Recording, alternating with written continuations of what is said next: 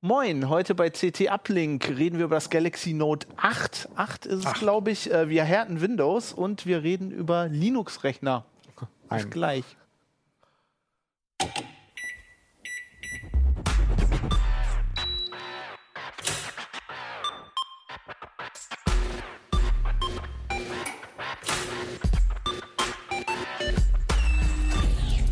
CT Uplink.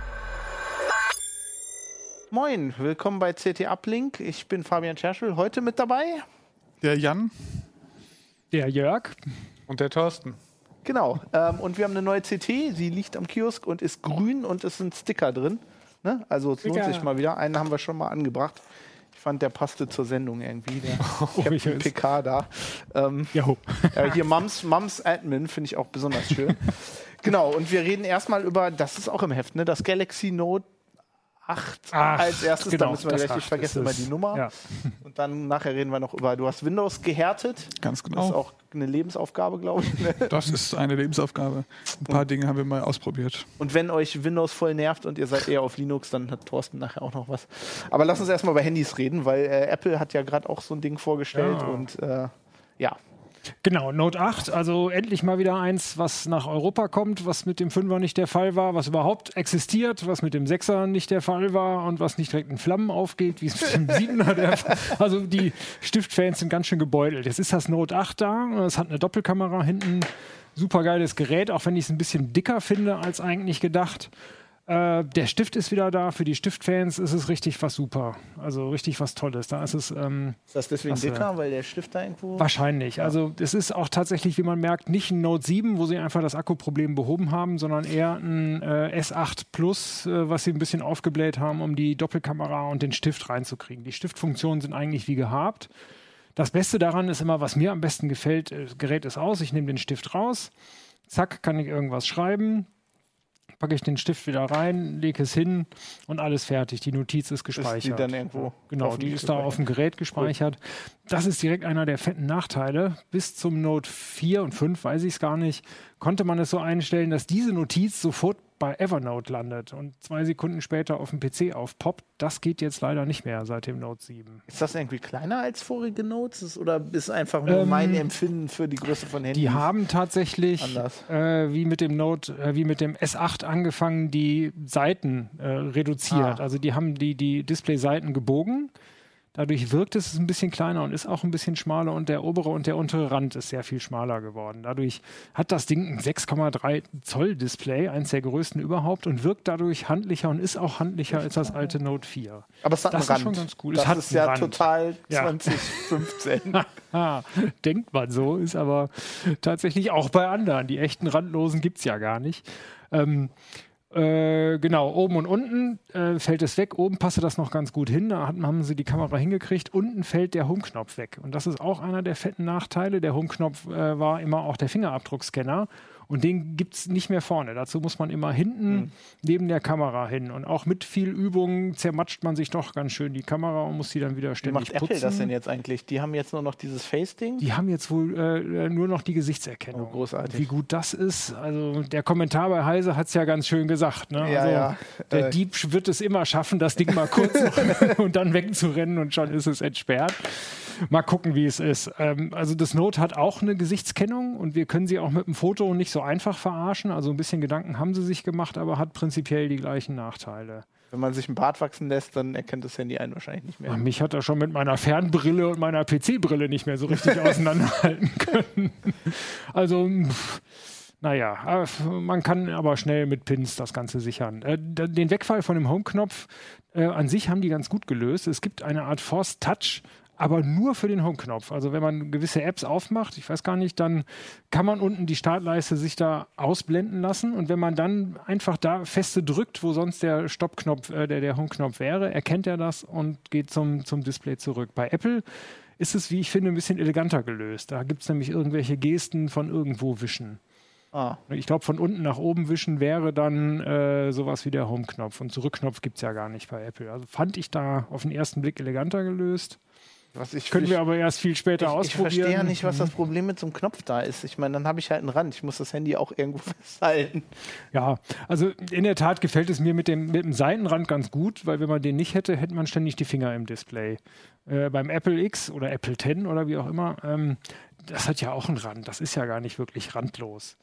Also oben und unten hat es so mit den kleinsten Rand, den ich kenne, aber an Seiten, es bringt auch nichts an der Seite den Rand wegzumachen, weil sonst siehst du, sonst kannst du nichts lesen, weil du ständig irgendwie die Schrift unter deinem Finger hast. Ne? Ist ja auch Quatsch.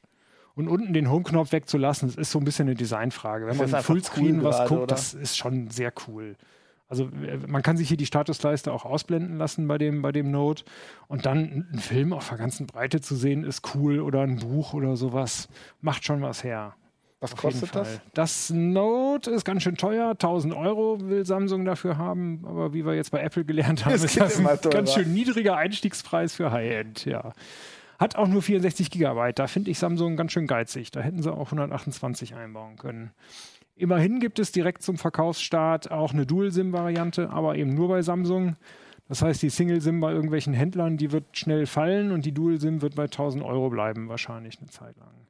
Sonst, wir sind richtig, also die, die Kamera ist schon, schon geil. Würdest du dir das kaufen für 1000 Euro? Ich habe es mir schon bestellt. Oh. Und, ähm, der klicke ständig hier auf den DHL, Ah, äh, warte, äh, okay. wann es denn jetzt in der Packstation landet. Ihr? Ich muss dann gleich kurz raus, falls es kommt. Okay, wenn du weggehst, dann wissen wir, was los ist. genau. Würdet ihr euch ein Handy für 1000 Euro kaufen? Ich glaube, ich bin absolut nicht der typische Handykäufer. Ich benutze immer Geräte, die so lange laufen, wie sie laufen und kann auch gut damit leben, dass ein Handy fünf Jahre alt Also ist. du hast Also noch dein Nokia aus, aus den das Nokia 90ern. habe ich wirklich ausgetauscht gegen eins von Apple, aber ich habe die Präsentation auch gesehen und fand sie spannend. War gut inszeniert, aber ich würde mir kein Handy kaufen und meins ist erst vier Jahre alt. Ja, und ich würde das allein schon wegen der Samsung-Software nicht kaufen, weil ich bin so ein Stock-Android-Mensch. Ja, bin ich auch. Und tatsächlich 1000 Euro wären mir auch zu viel. Ich habe einmal ein Handy fallen lassen, Display kaputt oder so und auch sonst mal gesehen, das ist mir einfach zu viel zum, zum Rumtragen. Ich habe es beim Joggen immer und das ist, ist mir zu, zu gefährlich. Ich mein, meine Schmerzgrenze liegt irgendwo so bei 350 Euro eigentlich bislang, aber da muss ich wahrscheinlich ein bisschen höher gehen, weil die Dinger werden ja auch mal teuer. Also ich habe mir jetzt ja vor so einem Jahr so ein 5X gekauft und die gehen jetzt alle kaputt, weil da Ja. haben die ja irgendwie einen Hardwarefehler gemacht. Deins ne? auch, tatsächlich. Nee, noch nicht, aber Ah, ich okay. warte ja, ja, drauf. Das von, also das von von, Stefan ist ja auch ja, kaputt. von meiner Frau ist auch, äh, ist auch tot. Meins lebt auch noch. Die haben es getauscht, aber das ist halt, Mhm. ne, ich meine, das war relativ billig im Vergleich. Ne? Weil ich denke, ich lebe in Angst, ich würde mir so ein 1000-Euro-Handy kaufen und dann auf einmal hast du so einen Hardwarefehler. Es ist auch das teuerste, was ich mir je gekauft habe. Sogar beim Note 4 habe ich gewartet noch ein halbes Jahr, bis das irgendwie bei 3,99 gefallen war oder so. Ich bin mal sehr gespannt. Also ich meine, das Gegenargument ist ja äh, zum Beispiel ein Kollege, mit dem ich mich unterhalten habe, der sagt, der, der kauft sich jetzt, glaube ich, das, das iPhone, ne? Und der sagt halt, ich, ich benutze das Handy so viel. Also ich benutze es viel mehr als meinen Computer, also meinen Rechner und so. Ähm, das lohnt sich für mich einfach. Deswegen, das, das, ne? Steht so sehe ich es auch. Also ich würde es jeden Tag viele, viele Stunden benutzen, den PC wahrscheinlich weniger anmachen. Ich würde auch mit dieser doofen Dockingstation mal ausprobieren, ob ich hier im Büro den Alltag halbwegs ersetzen kann damit. Also und fotografieren tue ich sowieso fast nur noch mit dem Ding. steht da in Hoffnung, dass es günstiger wird oder das, haben die den Einstiegspreis so richtig hochgesetzt erstmal für die Fans oder Ja, so Okay. ungefähr. Also mit Sicherheit wird das irgendwann im Januar, Februar nach Weihnachten? dann für 7,99 oder keine Ahnung, wie sehr es fällt, aber es wird bestimmt günstiger. Und genau, wo du sagst, Samsung Software ähm, ist schon so ein Nachteil, es ist kein Stock Android drauf. Sie haben immerhin die ganze unnütze Bloat-Software weggelassen. Es sind nur nützliche Sachen drauf und so ein bisschen Office kann man noch runterschmeißen.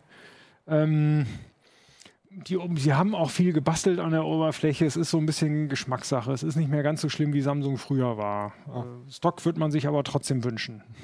Ja, aber das kriegst also ich meine, das ist ja mittlerweile auch so teuer, wenn jetzt die, die Pixel-Geräte.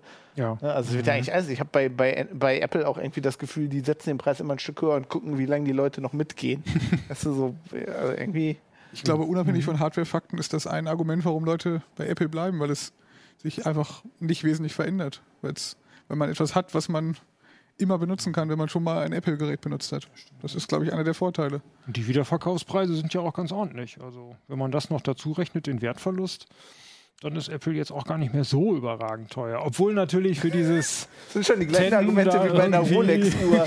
Äh, Wertverlust. Ja, ja. Ja, Aber jetzt haben sie es natürlich übertrieben. Irgendwie, weil, weiß ich nicht, 1100 Euro oder so geht's los für das 10. Ich fand das, Das einfach echt krass. interessant, weil irgendwie, also ich hatte das Gefühl, ähm, ich habe diese die, Präsentation nicht mehr gesehen, ich gucke mir Mhm. die nicht mehr an, mich interessiert sowas nicht mehr, aber ich habe diese im Nachhinein die Zusammenfassung gelesen. Ich habe gesagt, denen fällt ja kaum noch was ein. Wenn die sich auf, der, auf die Bühne stellen und irgendwie animierte Poop-Emojis zeigen, äh, ich weiß nicht. Also, ich, Ja. also ich Mhm. habe ich hab das Gefühl, ich meine, wir nutzen alle Handys, ne? Wir nutzen die den ganzen Tag, wie du gesagt hast. Von, von daher lohnt sich das auch. Aber so, ich meine, wir haben, glaube ich, im Ablink schon vor zwei Jahren irgendwie gesagt, die Innovation ist irgendwie Genau. vorbei, ne? Und so ist es bei Apple jetzt auch. Also das iPhone 8 ist einfach die äh, erwartete Erweiterung vom iPhone 7. Alles ein bisschen schöner, besser, hier so und so viel Prozent. Äh, schon ganz cooles Gerät. Äh, die Innovation steckt im iPhone 10 drin. Und das randlose Display macht schon was her. So in dieser Art habe ich das noch nicht gesehen. Es gibt ja hier seit ein, zwei Jahren das Mi Mix. Und die sind auch dadurch bekannt geworden, dass sie ein randloses Display haben. Das sieht auch super schick aus. Es hat auch ein ähnlich, also ganz randlos ist ja auch das Apple nicht. Da sind ja auch zwei, drei, vier. Ja, nee, wir hatten das gerade. Warte, da Ach ist so, wer. genau, ja. Genau. Genau. hier sieht man so, das ist das Note und das ist das Mi Mix. Da ist auch, das geht immer aus, dieses Ding hier. Du willst nicht zeigen, wie schön Das das ist so bescheiden. Understatement hier. Na. So, es hat also auch einen sehr schönen ist. dünnen Das Rand. Windows XP ja. ja, Xiaomi hat auch ein bisschen an der Oberfläche geschraubt. ähm, die haben es noch nicht geschafft, unten den Rand zu verkleinern. Die haben da dann halt die Kamera hingesetzt, sodass man immer mit einem Doppelkinn ist auf dem Selfie und bei der Videotelefonie. äh, und die, mit der Leiste haben die sich gar nichts gedacht. Die ist dann halt äh, virtuell ständig da unten eingeblendet. Aber so ungefähr kann man sich das auch bei Apple vorstellen. Das ist schon schick. Apple hat zusätzlich eben die Kamera oben gelassen und hat dann oben das Display kaputt geschnitten. Das hat hier diese Essentials, äh, die, dieses Google, Google-Ausgründung hat das auch schon gemacht. Das ist aber, glaube ich, noch nicht so richtig lieferbar. Dadurch wird die Produktion halt wieder ein bisschen teurer, aber es ist einfach schick. Ein Display, äh, ein Handy zu haben, was nur nach Display aussieht, das ist noch mal mehr Science Fiction als das, was Samsung Das stimmt. Also hier das, seit dem das S8 sieht, schon äh, macht. Ne? Das Und dafür würde ich auch einen Aufpreis zahlen, weil das ist einfach cool. Und du siehst es eben Ja, stundenlang jeden Tag. Das ne? stimmt. Das also cool aussehen tut's. Ja, Ich bin ja, ja hier ja. bekennender Expanse-Fan, wo sie diese Ja, coolen Handys ja, haben. ja, Die genau. müssten noch durchsichtig, Durchsichtig, sein, dann ja, wären ja. wir da. Ähm, das sieht, schon, sieht schon richtig geil aus. Ähm, Wie machen die das eigentlich, wenn das oben so ausgeschnitten ist? Das müssen die ja doch auch die Software anpassen, oder? Weil da Äh, kannst du ja das nichts haben wir noch nicht anzeigen. gesehen. Genau, also ähm, bei Google hat man es jetzt schon gesehen, die machen einfach gar nichts, da fehlen einfach die Pixel. Das, das heißt, wenn man hier so eine super äh, Icon-Leiste hat mit 45 Icons Ja. drin, siehst du halt ein paar ist halt einfach so. nicht. Ne? Wenn Bei, du sowieso 45 hast, siehst du eh ein paar das ist eh ein anderes Problem, ne? genau. Äh, Apple macht einen etwas größeren Ausschnitt. So genau habe ich es jetzt in der Präsentation auch nicht gesehen, ob sie die Software ein bisschen anpassen. Äh, aber im Endeffekt fehlen da einfach Pixel. Kann man so machen, ist jetzt auch nicht weiter schlimm. ist schon also, cool, dass wir jetzt noch ja. mehr Geld dafür bezahlen müssen, dass uns Pixel in der Leiste fehlen.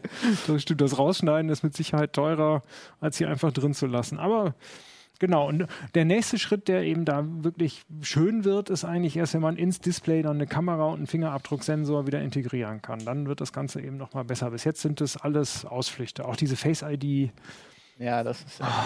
Also, als aus, äh, es gab ja den Kommentar Mhm. ne, vom Kollegen Jürgen Schmidt und äh, das ist halt auch irgendwie, so aus Sicherheitssicht, glaube ich, will man das irgendwie nicht. Das ist es nicht. Nee, also dann ist es auch schneller und einfacher mal eben. Dann macht man halt eine achtstellige PIN oder sowas. Der nächste Schritt, auch, den ich, ja. äh, den ich mir wünsche, sind zerstörungsfreie freie Displays, wo man es wirklich fallen lassen kann. Aber das dauert wahrscheinlich noch. Ne? Da gibt es die Boxen drumherum und alle Ja. sagen immer, das ist das beste Glas, was es jemals gab. Genau. Aber wie fest die so sind, ist immer so die andere Das Frage. wäre ne? meine Frage, wie zu den randlosen Displays. Hast du schon mal versucht, da eine Schutzhülle drum zu bauen? Funktioniert das? Sieht das, Das geht. brauchbar aus? Ja, es verliert natürlich äh, seinen Flair Randlosigkeit. dadurch. Ne? Es sieht dann aus wie jedes Handy in der Hülle. Ne? Das ist also genau so würde es aussehen, wenn es ein 8 Ja, es wäre. ist, also das sieht ja, das meins ist ja hier schon ganz schlimm auch. Das, das hat ja äh, dieser, dieser ähm, äh, Touch, also die haben ja so eine Beschichtung drauf, wo du Mhm. keinen Fingerabdruck hast. Und die geht dann ab und dann sind nur noch in der Mitte Fingerabdrücke. Und ich weiß nicht, ob man das sehen kann. Und außen ist die noch da. Das sieht ganz schlimm aus. ja. Ja. Man wird sehen. Also immerhin, Note 8 ist immerhin wasserdicht, also beim Regen telefonieren oder auch mal in die, ins Klo fallen, solange Ja. man nicht abzieht. Wir haben vor der Ja, Sendung darüber okay. geredet, dass meine Frau viele Grüße äh, gestern ihr Handy im Klo runtergespült hat. Runtergespült, das müssen wir erstmal schaffen.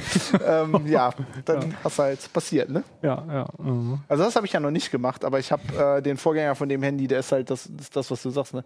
Also der ist einfach so rum auf, auf grauen Asphalt gefallen, dann war halt auch Ende. Ja. Also das wäre schon cool, wenn die das überleben. Wenn ich mir so ein Handy für 1000 Euro kaufe und es überlebt dann auch mal mehr.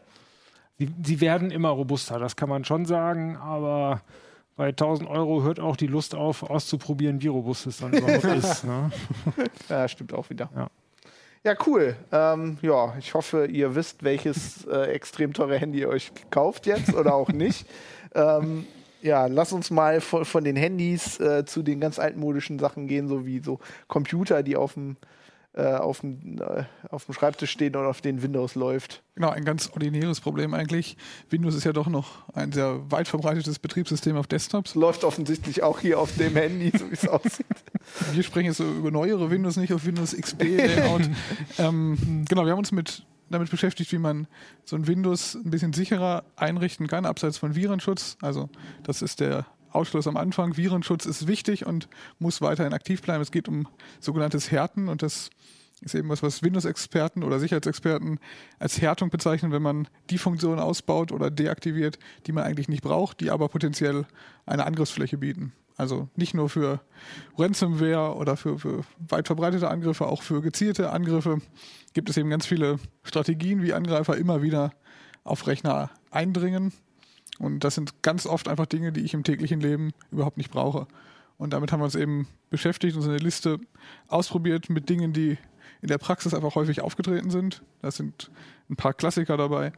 Und wenn man die einfach reduziert und abschaltet, dann habe ich ein sichereres Betriebssystem mit ganz wenig Komforteinbußen. Und das ist eigentlich eine ganz coole Sache. Jetzt weiß ich, was Thorsten gleich sagen wird. Ganz wenig? Fragezeichen? Ich dachte, du sagst jetzt, Nein, bei nein, Linux ist jetzt- das nein, alles nein. ausgebaut. Nein, das, äh, wenn, das ist, eigentlich ist es da ja ähnlich. Nein, ich wollte, äh, Genau, Ja, also auch, auch auf einem Linux sind ganz viele Funktionen drin, die ich nur ganz selten benutze, die man aber genau. gut benutzen kann. um- Also das ist das, das ist in der Tat ist das ja oft so, dass wenn man, wenn man so, so, so Analysen von so Angriffen liest, dass dann oft irgendwie eine Sache au ausgenutzt wurde, wo der, der, der angegriffen irgendwie sagt, wie, das war auf meinem Rechner drauf. Genau, es sind so Running Gags, die eigentlich immer wieder kommen. Wir haben auch, ich habe mir kurz das Beispiel mitgebracht, das können wir uns mal anschauen. Du hast das vorbereitet. Ich glaube, der absolute Klassiker ist, glaube ich, Makro in Office-Produkten. Das ist eine Funktion, die standardmäßig an ist. Und ähm, wir haben jetzt hier so ein Bild auf dem Desktop, das heißt Urlaubsbild. Ich weiß nicht, ob man das da sieht. ja, da kannst du. Das Urlaubs, ja, da sieht man es. Das Urlaubsbild äh, liegt auf meinem Desktop und ich habe hier eine Rechnung bekommen, die ist per E-Mail angekommen und das ist eine Excel-Datei mit Makros. Äh, Makros sind eine Erweiterung. Ich kann in VB-Skript mir Erweiterungen für mein Excel programmieren.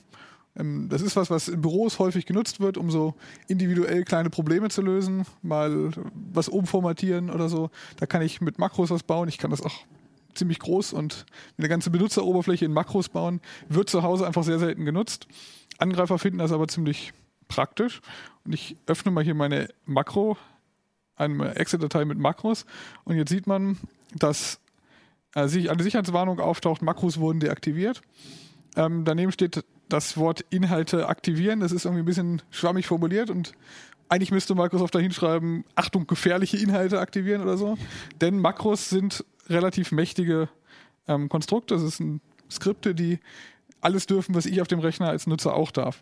Das heißt, ich habe Schreibrechte auf mein Urlaubsbild, auf meinem Desktop und mein Makro in der Excel-Datei hat das auch. Also etwas, was überhaupt nichts mit Excel an sich zu tun hat. Und ich habe hier ein kleines Makro in meine Excel-Datei eingebaut. Wenn ich diese Inhalte aktiviere, dann steht, die Datei auf dem Desktop ist leider weg. Schade steht oben drüber. Und im Hintergrund verschwindet aus irgendwelchen Gründen dieses Bild. Es ist einfach weg. Und ähm, das ist jetzt ein Beispiel, was zeigen soll, dass so ein Excel-Makro eben oder überhaupt ein Makro relativ mächtig ist. Ich brauche es in der Praxis sehr selten und es kann auch Dinge aus dem Internet nachladen. Es kann Gut, schön JavaScript und dann. es kann alles Mögliche im Hintergrund tun, Sachen runterladen, ausführen und ähm, Verschlüsselungstrojaner nachladen. Und die sch- schicken dir dann ja auch noch netterweise so ein Dokument, wo drin steht, hey, Genau. hier, das ist vom Arbeitsamt und bitte aktivieren Sie die Inhalte, damit genau. Sie unsere Inhalte Ähm, sehen können. Jetzt kann man natürlich sagen, warum muss man das härten? Ich bin ja nicht blöd.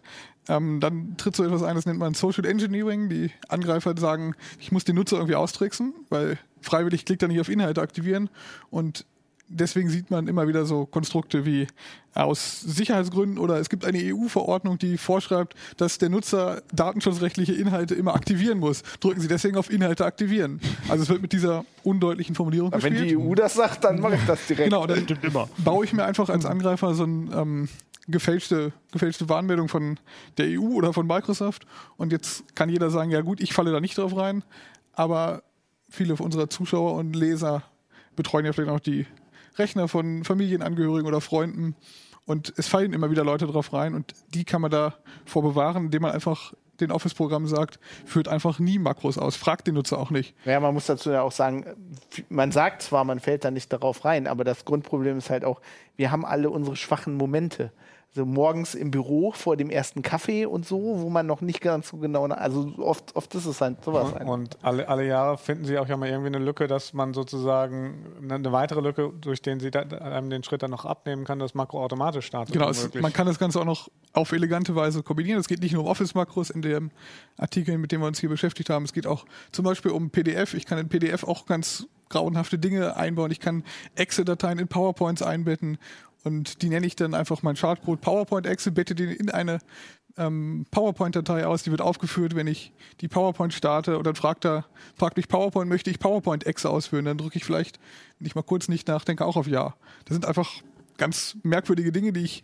in ganz kleinen ähm, Szenarien irgendwo mal brauche. Im Unternehmen vielleicht kann das cool sein, Excel-Daten in eine PowerPoint zu integrieren.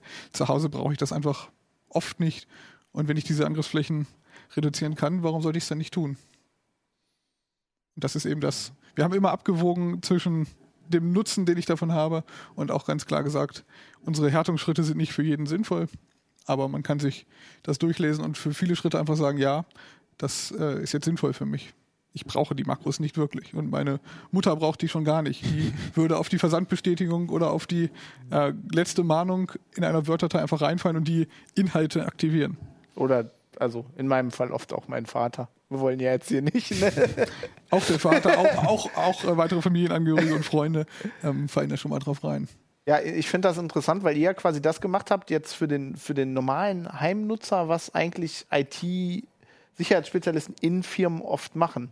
Genau. Also viel davon ist halt nicht wir einen Scanner installieren, sondern mein Netzwerk und meine Installationen daher.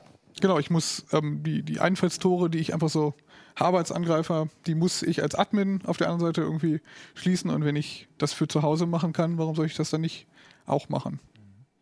Muss da jeder selbst Hand anlegen oder habt ihr auch sowas ähnlich wie bei Admins, dass man das direkt für mehrere Rechner machen kann? Wir haben diese, diese Maßnahmen zusammengestellt, die basieren auf einer Liste von Sicherheitsexperten von Security Without Borders. Die haben sich da mal Gedanken drüber gemacht. Wir haben die Liste ein bisschen erweitert, ähm, noch eigene Härtungsfeatures und das alles zusammengebaut zu einem Tool, das heißt CT Protector. Das ist so ein Installer, kann ich durchklicken und nachdem ich gelesen habe, was es tut, die Haken setzen und das deaktivieren und bin dann etwas sicherer. Ähm, das Ganze richtet sich aber hier in erster Linie an Privatnutzer. Wenn ich Admin bin, kann ich mir die gleichen Sachen auch raussuchen und die als Gruppenrichtlinie zum Beispiel in Windows-Umgebung verteilen. Ah, mit so einem Tool ist ja schon cool. Das Tool, genau, mhm. das ist für den Rechner hier. Und die meisten Einstellungen davon sind auch pro Benutzer. Das bedeutet, ich kann es für mich aktiviert lassen, für meine Kinder, wenn ich welche hätte, ähm, zum Beispiel die Makros deaktivieren. Wie viele Punkte sind das ungefähr? Das ist eine Liste mit elf Punkten. Das mhm. ist also überschaubarer Aufwand. Und das sind eben die elf Dinge, die so am häufigsten passiert sind. Und äh, wir haben auch für alles gute Belege aus der Vergangenheit gefunden, wie darüber wirklich Schädlinge verbreitet wurden. Auch, mhm. auch, oft auch in lustigen Kombinationen, mhm. dass der, die PDF ein Excel nachlädt und so weiter. Also ähm, diese Dinger kommen wirklich vor in der Realität. Und wenn ich dann doch mal die Makros brauche? Wenn du doch die Makros brauchst, kannst du sie immer noch in ähm, Office wieder aktivieren. Aber dann nicht mehr über die Schaltfläche, dann muss ich irgendwo in die Menüs, oder? Du müsstest du in die Menüs rein okay. oder du lässt unser Tool einfach nochmal drüber laufen und lässt dieses Mal Makros weg. Das kann man auch wieder ändern. Aber viele Leute würden sich entscheiden, Makros in diesem Leben noch nicht gebraucht. Ich ein bisschen so wie Flash, ja. ne? Das sind so Dinge, ja klar, da machen Leute was mit, aber eigentlich sollte man das mit anderen Dingen machen mittlerweile, oder?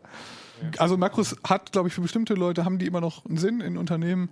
Ähm, ist sogenannte individuelle Datenverarbeitung. Also ich kann damit Dinge lösen, die meine Unternehmens-IT nicht macht, aber zu Hause habe ich dieses Szenario halt nicht. Das klingt sinnvoll, ja. Ja, cool. Muss ich auch mal installieren. Wenn du noch Windows nutzt. Ja, noch. natürlich, natürlich. Also wir waren beim Soll ja funktionieren. Bei der Recherche waren wir ähm, doch an vielen Stellen verwundert, was so alles geht technisch und äh, wovon man einfach noch nie was gehört hat. Ja, gibt so ein paar so ein paar Tricks, ne, die halt, äh, das ist so, so, so, so ein Baukasten, den halt so Hacker haben, von denen man auch eigentlich so nicht viel hört. Also oft sagen wir ja immer nur An Antivirensoftware installieren und so und ähm, das ist halt so der nächste Schritt. Das geht. Und ich sag's noch einmal, Antivirensoftware bleibt bitte trotzdem an. Ähm, es ersetzt, die Windows-Härtung ersetzt nicht einen äh, aktuellen Virenscanner und ersetzt auch keine ähm, aktuellen Updates auf dem Rechner. Ja, das, ja, das auf keinen Fall. Als Hacker habe ich immer die Möglichkeit, entweder über einen Exploit zu arbeiten oder eben über diese äh, Möglichkeiten, aber ich muss beides für beides sorgen als Rechneranwender. Ja, jetzt kommt der Moment, wo du sagst, wir brauchen das nicht, weil wir benutzen ja. Virenscanner, was ist das? Also, das ist tatsächlich das, was man bei Linux dann hat. Aber die Makros, ich meine, LibreOffice kann ja auch Makros ausführen. Das gibt es für Windows und Linux. Das heißt, da besteht bis zu einem gewissen Grad ähnliche Gefahren. Also insofern, wenn Linux ein größeres Angriffsziel wäre für die Angreifer, muss man einfach fairerweise mal so sagen, dann würden, würden die sich da auch drüber hermachen. Wir sind doch nicht so doof, wir klicken doch nicht auf so Nein, aber das haben wir ja eben schon. Durch. Manchmal ist man dann doch vor ja, dem ersten Morgen Tee bei mir aus Friese, macht man dann vielleicht doch mal was Doofes oder irgendwie, dass der Scam so gut ist, dass man doch drauf reinfällt. Ja. Ich hätte auch letztens beinahe einen DHL-Scam angeklickt, weil ich genau an diesem Tag auch DHL erwartet hatte. Genau, so kommt es dann halt einfach mal zusammen. Die Wahrscheinlichkeit ist einfach ziemlich hoch, wenn ich ja. jeden Tag 5 Millionen DHL-Spams rausschicke, dann, ja.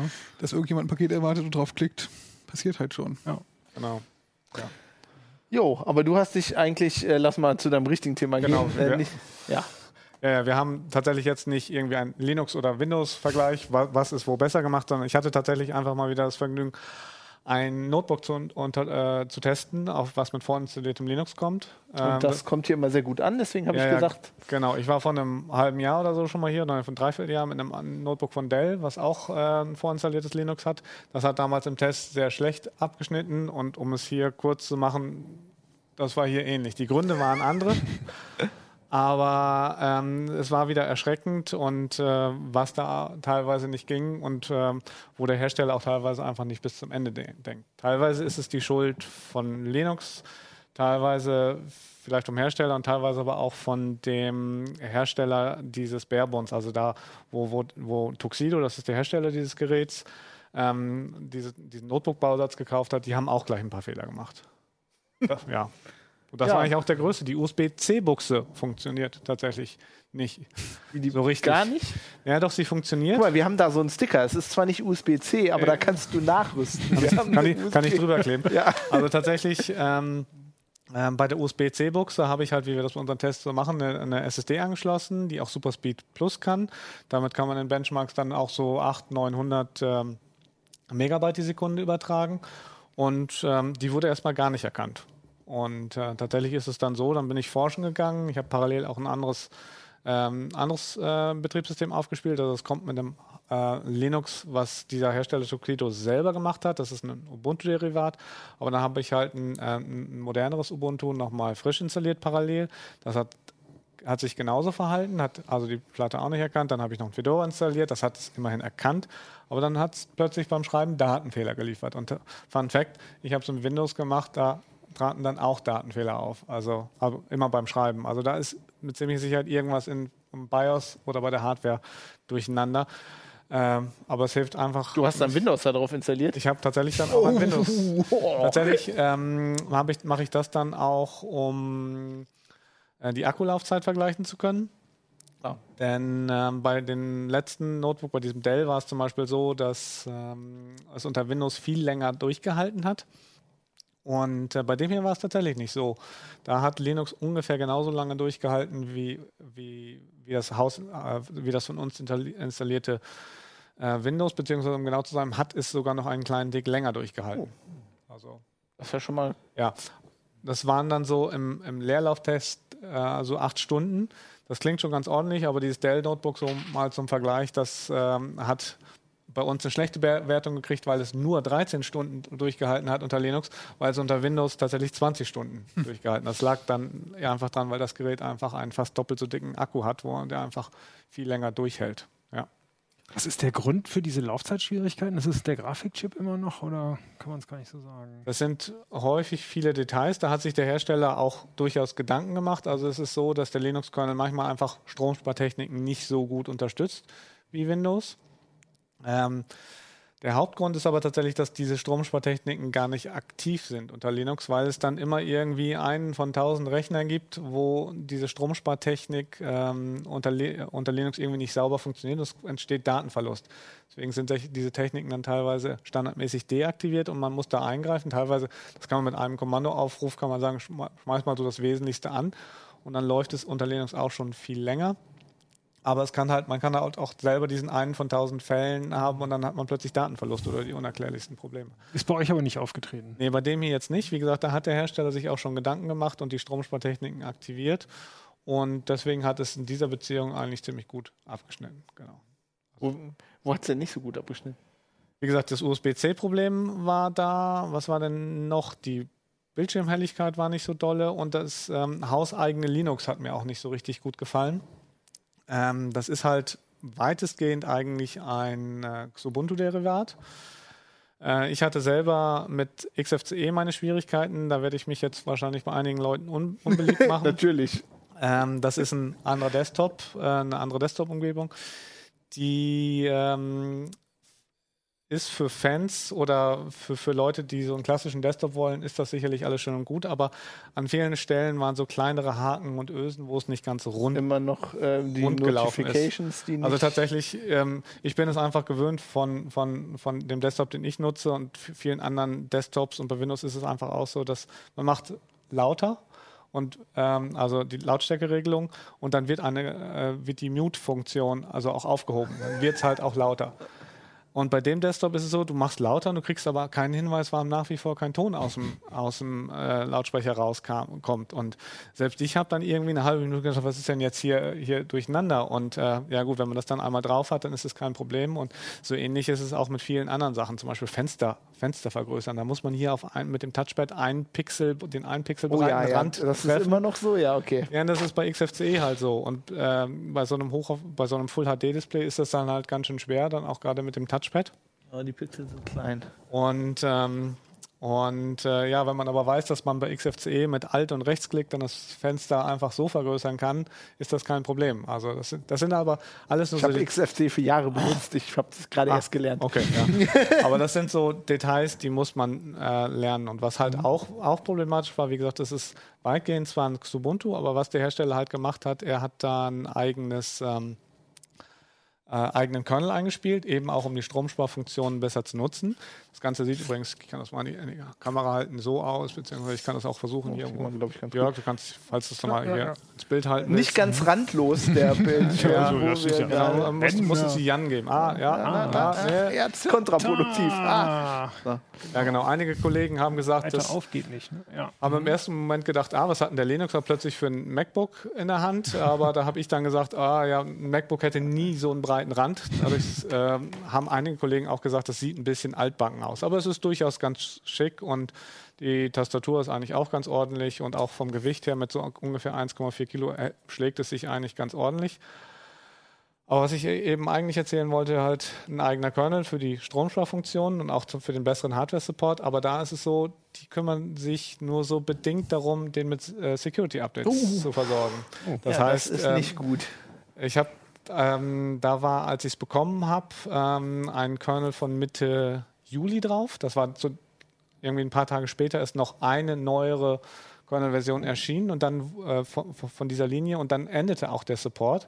Das heißt, im August kamen mehrere neue Kernel-Versionen von der neueren Linie, die auch Security-Korrekturen enthalten haben, die wahrscheinlich auch in dieser älteren Linie enthalten sind. Und da hat der Hersteller halt nichts nachge nachgereicht. Und das kam dann tatsächlich gerade kurz vor Redaktionsschluss. Aber äh, tatsächlich dann der Kernel, auf den sie dann gewechselt sind, ist dann ungefähr jetzt in ein oder zwei Wochen endet das wieder. Das heißt, das ganze Spiel beginnt dann wieder von neun. Dann hat der Anwender wieder für ein paar Wochen keine Security-Updates, was besonders kritisch ist, weil gestern gerade Blueborn, ja, war oder vorgestern ist eine äh, Lücke bekannt geworden beim Bluetooth-Kram. Und äh, wenn das nicht gefixt wird, ähm, ist es echt böse. Dann kann, kann man einfach sich über Bluetooth im Vorbeigehen angegriffen werden. Und das darf halt nicht sein. Das ist einfach einfach ein Problem. Da muss der Hersteller einfach nochmal ran. Ja, das ist, wenn man eine eigene Distribution macht, dann muss man das Genau, das ist halt, man, das ist wie, wie, so häufig im Leben. Man kann das einmal so schnell so zusammenstricken, das ist gar nicht so ein Problem, aber das dann zu warten, Auch nicht nur für einen Monat oder zwei, sondern über mehrere Jahre macht halt viel Aufwand. Und das ist halt auch einer der Gründe, warum Linux auf Notebooks immer wieder so ein, so ein Problemfall ist, weil, weil es einfach aufwendig ist, das zu pflegen. Ja. Irgendwann kommst du mal in die Sendung mit dem perfekten Linux, Linux Notebook. ich habe irgendwann zu früher vor vielen Jahren auf Heise Open mal einen Kommentar geschrieben, warum ich nie Linux Notebooks verkaufen würde, weil ich einfach weiß, was da alles schiefgehen kann und was da einfach für eine Nacharbeit dranhängt, um das alles dann zu pflegen. Ja, das ist irgendwie ist das schade, ne? Kannst du denn selber quasi da reparieren? Also, also den Kernel kann man dann natürlich ganz einfach gegen einen neueren austauschen, ja. Das, also, ganz ja, einfach, sagt halt, halt, ja. wenn, wenn, du mich fragst, für mich ist das natürlich kein Problem, ja, mhm. aber das ist, ähm, wenn man das noch nie gemacht hat, dann äh, sitzt man da Umständen Tage und damit holt man sich auch ja ganz viel Arbeit Aufwand ja. rein, weil das, was ich eben gesagt habe, was der Hersteller pflegen muss, das muss man ja selber machen. Das heißt, da kommt jede Woche kommt da irgendwie eine neue Kernel-Version, die muss man dann auch jede Woche einspielen. Gut, wenn man das einmal automatisiert hat, ist das äh, nur noch irgendwas, da klickt man irgendwo drauf und wartet ein paar Minuten, aber ich meine, jedes Mal wird der Lüfter laut und jedes Mal kann irgendwas schief gehen. Alle Nase lang muss man auf eine größere neue Update äh, wechseln. Da funktioniert dann plötzlich irgendwas nicht mehr unter Umständen im dümmsten Fall. Das ist halt, da muss man sich viel mit dem Gerät selbst beschäftigen, was man eigentlich nur so benutzen will. Was wäre für dich das kleinere Risiko oder das kleinere Übel? Notebook, mit dem du selber viel basteln musst oder Nein. eins der fertigen Linux-Geräte? Die, die Gefahr ist natürlich relativ gering durch diese Sicherheitslücken, weil Linux, wie ich eben schon mal sagte, nicht so ein Angriffsziel ist und weil es auch kein, also weder von Hackern so direkt, also zumindest auf dem Desktop, äh, angegriffen wird, aber ähm, deswegen kann man da, damit sich vielleicht arrangieren und sagen, okay, ich verzichte jetzt auf die Sicherheitskorrekturen äh, und lebe damit einfach mit. Ich selbst bin aber eigentlich ein Freund, ich möchte ein Gerät eigentlich benutzen und mich nicht um irgendwie Krams kümmern, das, äh, um, um, das Gerät vernünftig am Laufen zu halten. Das heißt, ich würde tatsächlich eher ähm, selber was nutzen, wo ich, wo, wo ich frickeln kann, wenn ich will, aber nicht gezwungen bin, es zu tun. Okay. Das wäre so die, die Quintessenz. Was kostet das Ding? Das geht los bei ungefähr, jetzt muss ich, ich habe oh, ins Heft gucken, 1050 Euro. Ich glaube, die Ausstattung, die also wir hier iPhone hatten, quasi. waren so 1200 Euro. Und dafür ist es auch schon ganz ordentlich ausgestattet mit NVMe, SSD und so. Und es kostet halt ungefähr dasselbe wie dieses Dell-Notebook, was wir von einem mhm. Dreivierteljahr getestet haben mit dem vorinstallierten ähm, Linux. Ähm, da muss man einfach dazu sagen, da hat sich seitdem doch das eine oder andere getan. Da sind einige der Schwachstellen mittlerweile ausgeräumt worden. Lustigerweise sage ich das jetzt, wo gerade die Nachfolgeserie wahrscheinlich eingeführt wurde oder die, die im nächsten Monat oder zwei kommt. Das heißt, dann geht das Spiel da auch wieder von Dann kommst du wieder, ne? Ja, mal gucken. Ich kann ja nicht immer nur, immer nur Notebooks testen. Was? Warum? Also ich muss sagen, also für 1200 Euro hätte ich gerne eine USB-C-Buchse, die funktioniert ganz ehrlich. Genau, ja. Also das ist schon. Also um das noch, noch der Vollständigkeit zu sagen, die Buchse an sich funktioniert mit einem Superspeed. Gerät, also nicht Superspeed Plus, hat sie Ach so. funktioniert. Okay, ja. Ja, gut, Aber wir haben zwei, zwei verschiedene äh, Platten dran gehängt und die hatten, lieferten beide den, denselben Fehler. Da ist also irgendwas Größeres im Argen. Und die Platte tut an, haben wir sonst schon in Dutzenden von Tests verwendet, da hat die nie irgendwie gemuckt. Das muss also irgendwas sein, was, wo dieses Gerät einen größeren Einfluss hat. Und wie gesagt, das ist die Hardware und nicht das Linux. Man hat ja, also ich, ich, ich hätte das ja mittlerweile auch gerne. Ich hätte ja auch einfach gerne ein Gerät, das man kaufen kann. Früher habe ich ja gerne gefrickelt, da war das so ein Hobby, ne? Da hatte man noch Zeit, aber jetzt hätte ich einfach gerne ein Gerät, was funktioniert. Und das gibt es eigentlich kaum. Mehr, ja. Muss ich sagen. Das Dell-Notebook also, ist in der Beziehung etwas besser, wenn, wenn, wenn denn die Probleme nicht wären. die, wie gesagt, das ist doch schön. Es wäre besser, wenn die Probleme nicht äh, größtenteils ausgeräumt worden sind, aber nicht ja. komplett. Du musst weiter ja. testen, weil früher oder später werde ich mir ein neues Notebook kaufen müssen. Mein X1 wird echt lahm. Die Kollegen spotten ja immer schon, man darf mir einfach keine Notebooks in die Hand geben. Ich find, finde einfach immer was. Äh, das, meistens ist es aber gar nicht so schwer, irgendwas zu finden. Dafür Ja. steht CT. Wir finden immer irgendwas. Genau. Haben wir da so einen Sticker für? wir haben CT-Fehlerfinder. Ja, Fehlerfinder. Den ja, kriegst genau. du. Ja. Direkt auf die Stirn oder was? wo du den hinhaben willst. Ja, cool. Ähm, wir, wir haben weiter die Hoffnung, dass du irgendwann mal in die Sendung kommst mit dem perfekten Mal Linux-Notebook. gucken. Vielleicht Ähm, irgendwann mal. Bis dahin müsst ihr uns äh, müsst ihr dabei bleiben. Ja, dann würde ich sagen, ähm, wir machen Schluss für heute. Wir sehen uns natürlich nächste Woche wieder. Ähm, wenn ihr Kommentare habt, wenn ihr das perfekte Linux-Notebook gefunden habt, Oh, das haben, das haben viele Leser, aber ja. genau, YouTube-Kommentare, schreibt uns eine Mail, uplink.ct.de und äh, wir leiten die dann alle an Thorsten weiter. Oder habe ich aber was zu tun?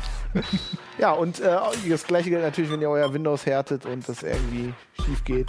Das leite ich dann an Jan weiter. Dankeschön. Okay, wir sehen uns nächste Woche wieder. CT Uplink.